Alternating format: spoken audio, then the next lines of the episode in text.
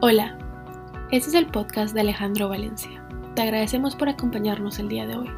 La palabra de Dios y el Espíritu Santo transformaron la vida de Alejandro y a través de este podcast espera que otras personas conozcan a Dios. Nuevamente, gracias por acompañarnos y esperamos que disfrutes la charla.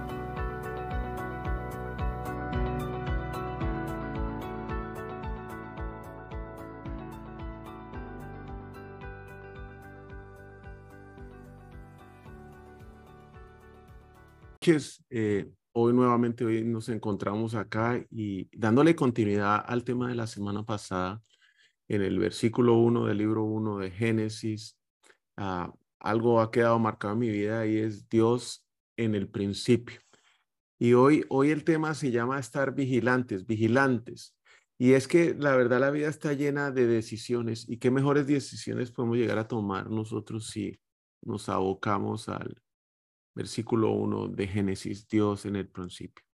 La vida está llena de decisiones y una tras otra estamos tomando decisiones, unas trascendentales y otras no. Muchas las tomamos sin pensar, las, las procesamos de forma automática y están fundamentadas en nuestras creencias, en nuestros principios, en las experiencias pasadas, en la experiencia que no tenemos, pero otros nos han contado, en las habilidades nuestras o habilidades de otros. Y en muchos casos más peligrosos, muchas de las decisiones que tomamos están basadas en nuestros deseos, en nuestras motivaciones, que muchas veces ni nosotros tenemos claras, o en lo que otros, o lo que nos dejamos influenciar por otros, lo que el mundo dice o lo que otros piensan, lo que nos rodean. Lo que sí es cierto es que nos pasamos nuestros días tomando decisiones, desde la ropa que nos vamos a poner, a qué hora nos vamos a levantar, qué vamos a desayunar, qué camino vamos a tomar hoy para la oficina, cómo voy a tratar yo a mis compañeros de trabajo el día de hoy, cómo voy a tratar a mis hijos, aquí a mi esposa. Muchas veces ni las pensamos, pero son decisiones que estamos tomando, qué vamos a hacer este fin de semana. Y cada decisión que tomamos nos aleja o nos acerca al destino al cual queremos llegar. Todas las decisiones, además, nos comprometen. Estamos, estamos diciendo sí a algo y diciéndole no a otra cosa. No importa si es una decisión difícil o una decisión de día a día. No importa si es una decisión sencilla o muy complicada, trascendental o no. La pensemos o la tomemos de forma automática. Todas las decisiones que nosotros tomamos tienen un impacto directo en nuestra vida. Todas las decisiones tienen un costo. Y la vida, al ser un cúmulo, un cúmulo de procesos donde las decisiones que tomamos hoy nos impactan en largo plazo y con seguridad, como a usted tal vez le ha pasado igual que a mí, nos terminan pasando una facturota que ni siquiera nos acordamos en qué momento nos comprometimos a pagar. Nos encontramos en momentos de la vida y en lugares y en situaciones donde no queremos estar, pero tampoco donde recordamos las decisiones que tomamos tiempo atrás que nos trajeron a esta circunstancia particular que hoy estamos viviendo. En mi vida personal, el tema del sobrepeso fue consecuencia de muchas de esas decisiones donde no había límites para comer, límites para tomar, donde no tenía ningún límite y no me importaba lo que estaba haciendo hoy. Total, pues no iba a encontrarme con casi 60 o 80 libras más de peso que fue algo que viví por muchos años. Las deudas, el mismo, el mismo proceso. Hoy tengo la tarjeta de crédito L sin problema porque lo quiero ya. Entonces estaba motivado por, por el deseo, por, por la avaricia de tener las cosas, por la inmediatez, el estrés, las relaciones que se rompieron, fueron todas causas de mis decisiones. Además, en estas decisiones nos damos cuenta que a medida que las tomamos, no nos vamos alejando del propósito de Dios de un solo golpe. No es que hoy tome una decisión y mañana ya no voy a, bueno, también puede estar, pero para llegar a tomar esa decisión, fueron decisiones pequeñas las que me fueron llevando a eso, a, alejarnos del propósito de Dios y de, nuestra, de las bendiciones que Él tiene para nuestra vida. Empezamos a subir el volumen de otra voz que no es la de Dios y empezamos a subir el volumen de nuestra propia voz, de lo que nos influencia. Y nuestras decisiones empiezan a estar fundamentadas en lo que nosotros creemos, en lo que nosotros sentimos, en lo que nosotros nos decimos y nos vamos alejando lentamente, lentamente del propósito de Dios y de Dios. Y cuando ya nos damos cuentas nos encontramos perdidos. No sabemos a qué horas pasó, cómo o cuándo pasó, y mucho menos sabemos dónde estamos.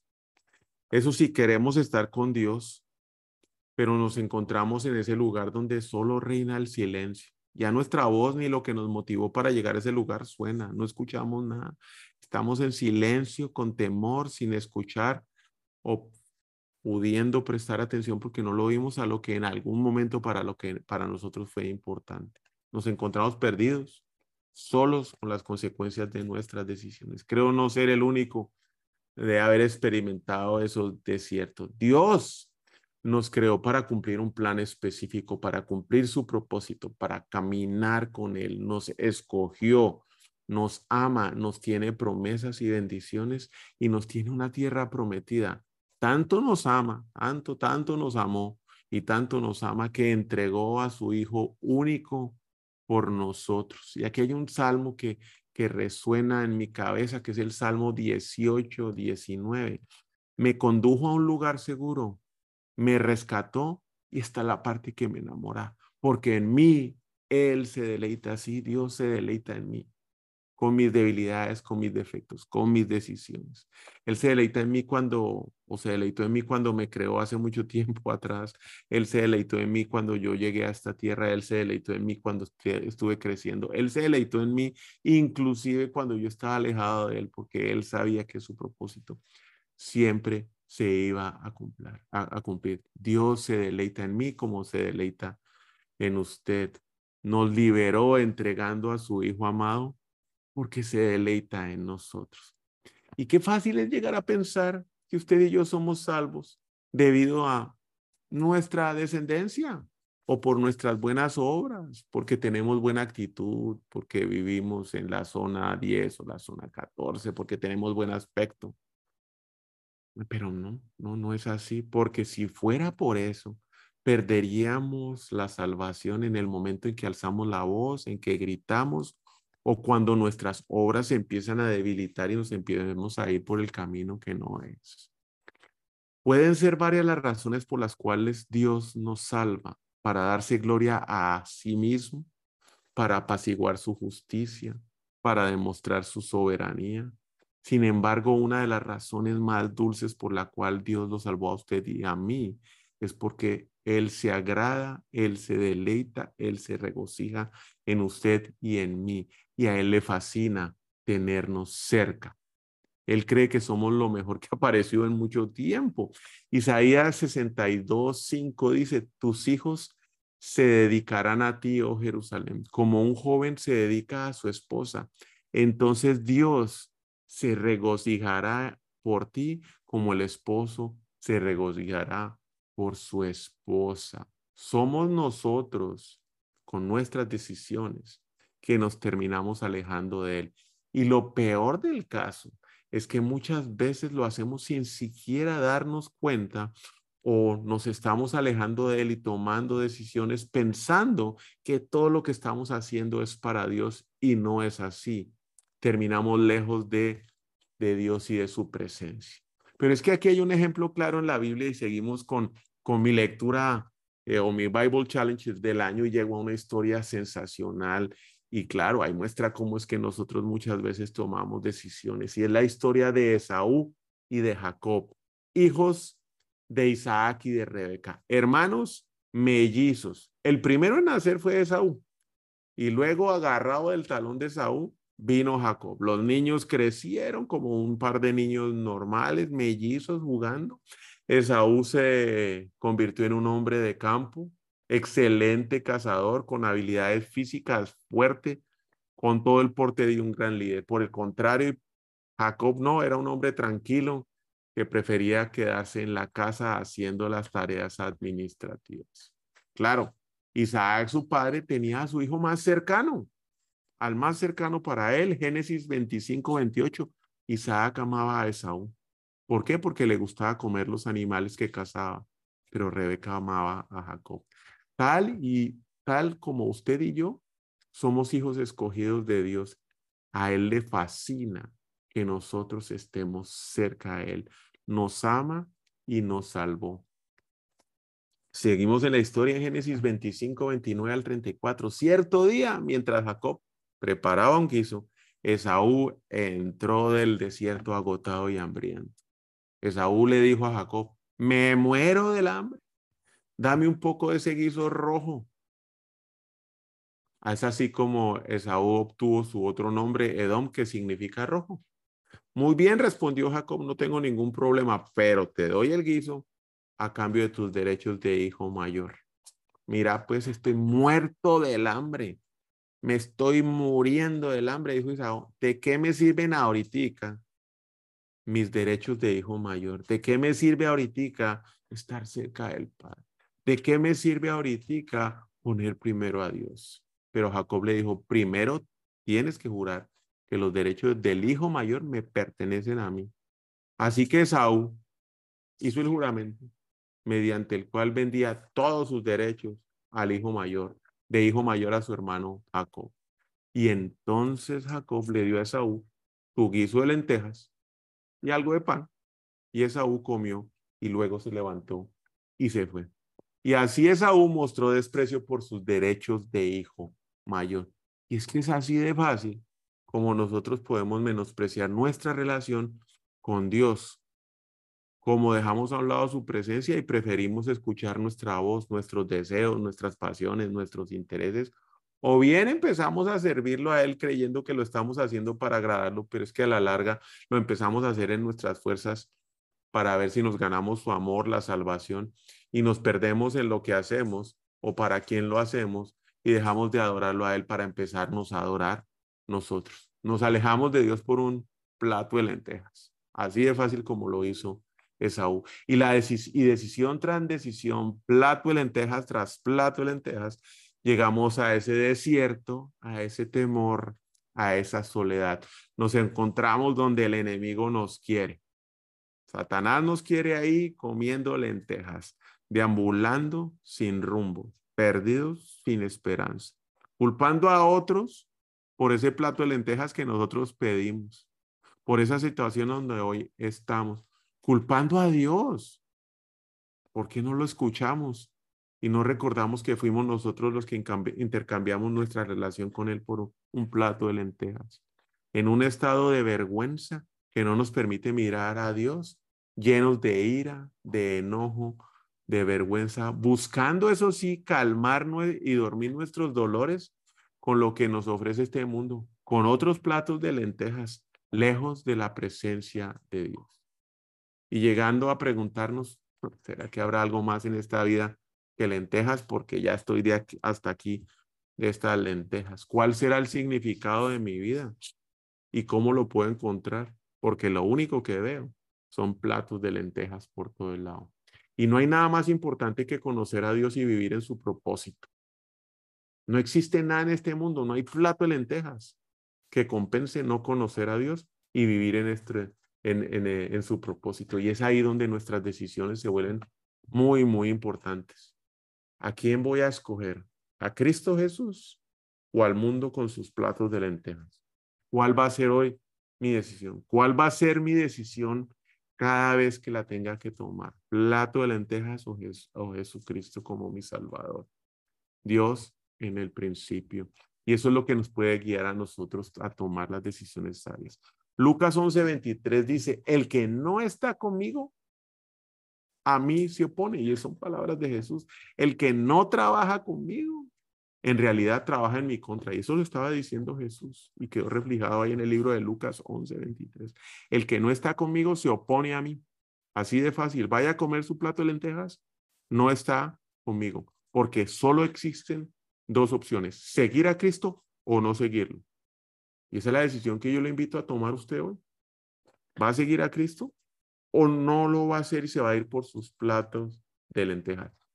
Sí, mis decisiones en el pasado fueron fundamentadas en mi voz, en los platos de lentejas, en mis deseos, en mi orgullo y en lo que el mundo decía. Y yo estoy seguro que tal vez usted como yo haya llegado a esos desiertos de los cuales no quiere saber nada, no sé si está hoy en uno de esos y está buscando de la manera, pero para salir ahorita de ese desierto. Seguir a Cristo nos lleva a fundamentar nuestras decisiones en su palabra, en ser discípulos de Él, en seguirlo a Él. Y para seguirlo a Él se requiere humildad, compromiso y servicio. No se vaya a equivocar pensando ¿sí? Que Jesús se veía a sí mismo de una manera diferente a la que Él se veía. Jesús se veía a sí mismo como Dios y Él lo deja ahí claro con solo dos opciones, aceptarlo a Él como es y como Él se veía que es Dios, o rechazarlo y verlo como un mega, megalómano, como aquel que se inflama, que se hincha y que se cree superior a los demás. La decisión es suya, porque Jesús sigue siendo Dios, como lo dejó claro en la palabra. Y usted puede pensar que acepta a Dios, pero cada vez que decida aceptar el plato de lentejas o no obedecerlo, lo está rechazando y está diciendo, yo no creo que tú seas quien dice que eres. Mm, lo que pasa es que nosotros siempre estamos intentando buscar una tercera opción, la que a nosotros nos conviene. Y aquí le pongo un ejemplo muy sencillo. Supongamos que usted se cruza conmigo en una carretera en la cual yo estoy parado. Carretera que solo tiene dos puntas, norte o sur. No nos puede llevar a ningún otro lugar y usted me pregunta a mí, mire Alejandro, ¿para dónde es que va usted hoy? Y mi respuesta lo desconcierta porque yo le contesto, voy para el surte. Y usted debe quedar pensando, ¿y este man qué fue lo que dijo? Y con mucha amabilidad, y no sabiendo si yo fui el que dije la cosa equivocada o usted el que no escuchó, me pide que por favor le repita la respuesta y yo tranquilamente le contesto, voy para el surte. No puedo escoger la verdad si voy para el norte o para el sur, de modo que estoy yendo a los dos lugares a la vez. Voy para el surte. Y usted sin duda va a quedar pensando, y este man sí está loco. Y me va a decir claramente, eso no lo puede hacer, tiene que escoger. Ah, va, si tengo que escoger, entonces voy para el no sur. No sur o surte no son opciones. Es norte o es sur. Una dirección o la otra, a la derecha o a la izquierda. Cuando se trata de una carretera, usted debe escoger cuando se trata de Cristo, debe hacer exactamente lo mismo. Debe escoger o está con Él o no está con Él. Vamos a volver a leer Lucas 11:23. El que no está conmigo a mí se opone. No hay otra opción, no hay surte. No puede usted poner la tercera opción, la que le parezca. ¿Está con Cristo o no está con Él?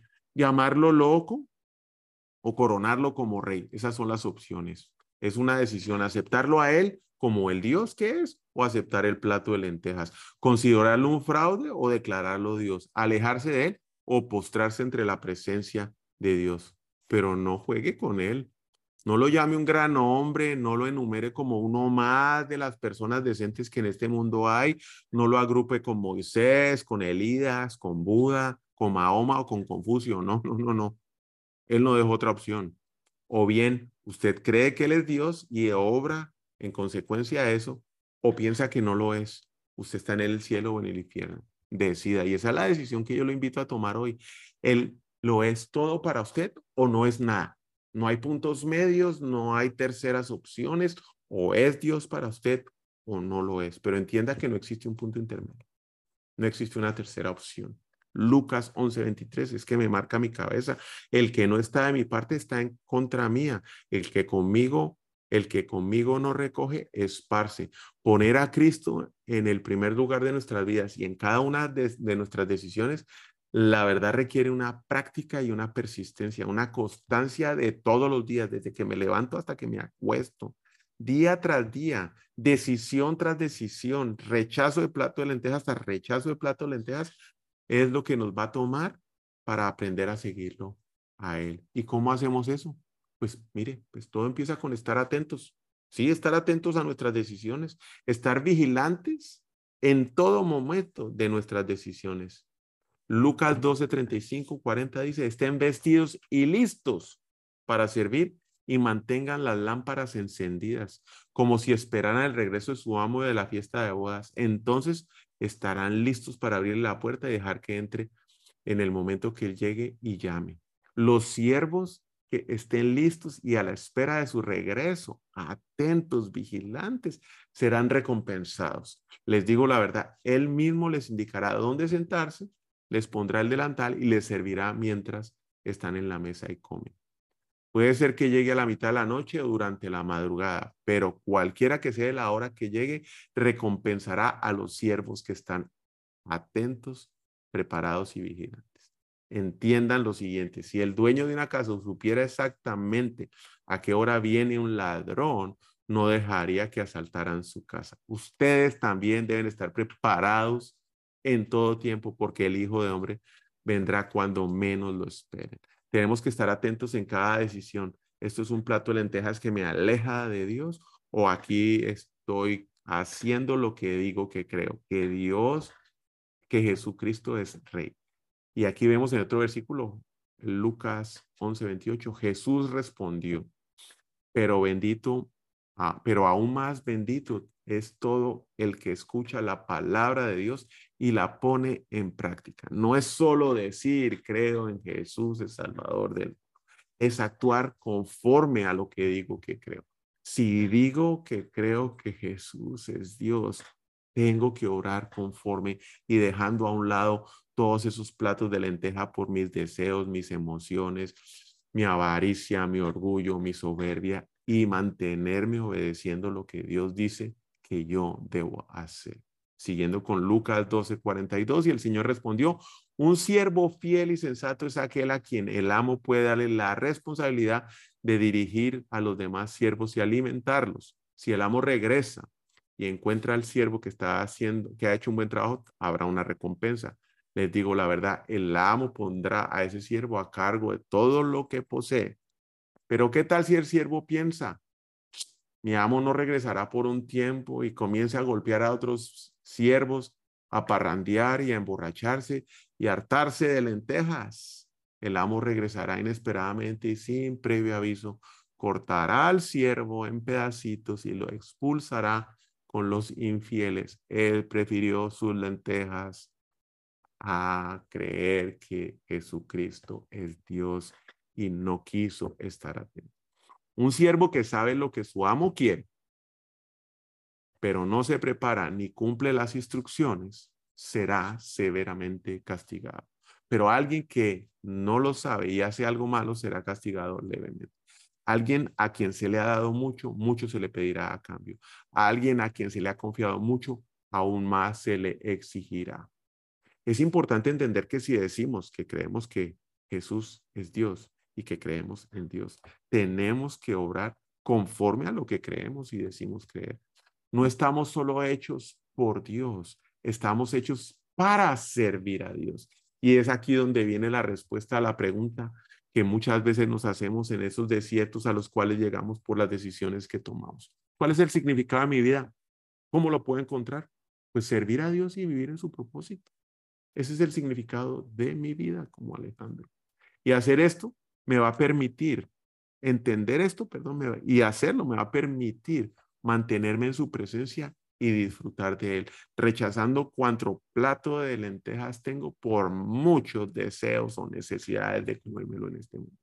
Y aquí le voy a dejar algunas prácticas que nos permiten estar alertas y vigilantes para la toma de esas decisiones, para mantenernos siempre atentos, para mantenernos siempre vigilantes, para Dios en el principio, para que cada decisión que yo tenga que tomar sea conforme a lo que digo creer, que Jesucristo es Dios. La primera, oración. Efesios 6, 18. Oren en el Espíritu en todo momento y en toda ocasión. Además, advierte, manténgase alerta, alerta y sea persistentes en sus oraciones. Decisión que tenga que tomar, ore. No sabe qué hacer, ore. ¿Tienes deseo de los platos de lentejas? Ore. ¿No sabe con quién se va a casar? Ore. ¿No sabe si hacer el negocio torcido? Ore. ¿No sabe si mandar el mensaje de texto? Ore. Siempre ore en todo momento. Santiago 5:16. Confiésese los pecados unos a otros y oren los unos por los otros para que sean sanados. La oración ferviente de una persona justa tiene mucho poder y da resultados maravillosos. No solo ore por usted, quiere cambiar a otra persona, sabe que la única manera es en oración.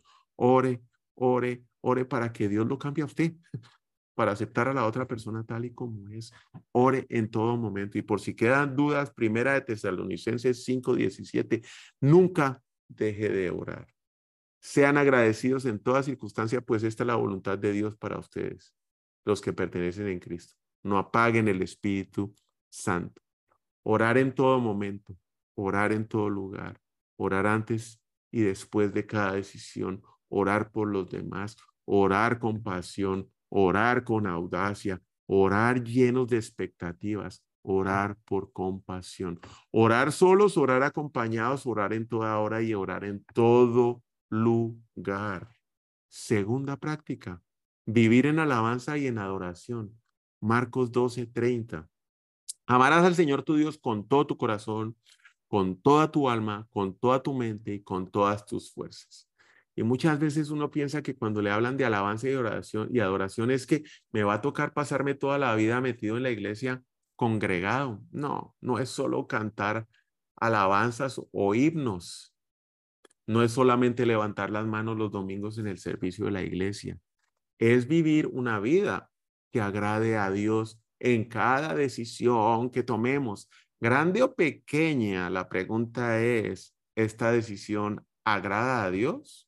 ¿Esta decisión me rechaza el plato de lentejas y me acerca a Dios? Es morir a nosotros todos los días, morir a nuestros deseos, a nuestras pasiones, a nuestro orgullo, a nuestra avaricia, a nuestros temores, a nuestras inquietudes. Es vivir para agradar a Dios en lo que hacemos, en nuestro diario vivir, en la casa con nuestros hijos, con nuestras esposas o, esposos. Cuando estamos a solas en el teléfono, es escoger lo que veo, lo que escucho, es escoger los amigos con los cuales me relaciono, es escoger cómo me voy a desempeñar hoy en mi trabajo, qué es lo primero que hago en la mañana, es escoger, es tomar esa decisión. Veo el teléfono, las redes sociales o tengo mi tiempo con Dios y leo su palabra. Es escoger qué es lo que voy a hacer lo último en la noche. Es a quien acudo en mi debilidad, en mi necesidad, en mi gozo, a quien agradezco y a dónde pongo mi confianza. Y ese debe ser Dios. Y ahí lo estoy adorando. Juan 3:30. Él debe tener cada vez más importancia y yo menos. Tercera práctica. Vivir apartados para Dios. Vivir en pureza. Salmo 139, 23. Examíname, oh Dios, sondea mi corazón, ponme a prueba y sondea mis pensamientos. Fíjate si voy por mal camino y guíame por el camino eterno. Salmos 15, 1 y 5. Señor, y es un salmo para que le recomiendo que lo vaya a leer, el Salmo 15 completico. ¿Quién puede adorar en tu santuario? ¿A quién, quién puede entrar en tu presencia en tu monte santo?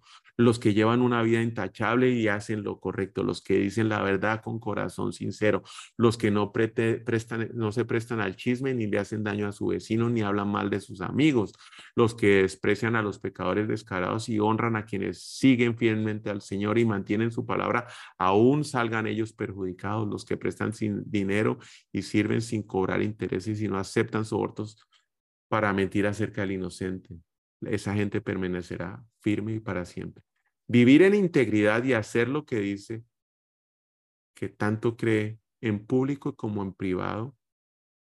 Nuestra vida es un proceso de crecimiento y cada vez estamos, y en cada etapa, perdón, vamos a estar siendo probados. Nuestra meta es pasar esas pruebas cada vez. Y es que antes de cada ascenso en nuestro proceso viene una prueba. El ascenso requiere sacrificio. Vivir una vida de pureza y de integridad requiere sacrificio. Sacrificar ese plato de lentejas, por muy bueno que esté, por muchas ganas que tengamos, por la eternidad. Nos lleva a vivir en la pureza que agrada y honra a Dios con nuestras vidas. Cuarto y último, vivir apasionado por las personas. Mateo 22, 36 al 29. Maestro, ¿cuál es el mandamiento más importante de la ley de Moisés? Jesús contestó, amarás a Dios con todo tu corazón, con toda tu alma y con toda tu mente. Este es el primero y más importante. Pero el segundo mandamiento es igualmente importante. Amarás a tu prójimo como a ti mismo. Lucas 12, 42. Y el Señor respondió, el siervo fiel y sensato es aquel a quien el amo puede dar la responsabilidad de dirigir a los demás siervos y alimentarlos. Eso es ser siervo fiel. Eso es estar cerca de Dios. Mateo 9, 37, 38. La cosecha es abundante, pero son pocos los obreros, le dijo a sus discípulos. Pídanle tanto al Señor que la cosecha envíe más obreros. Somos obreros.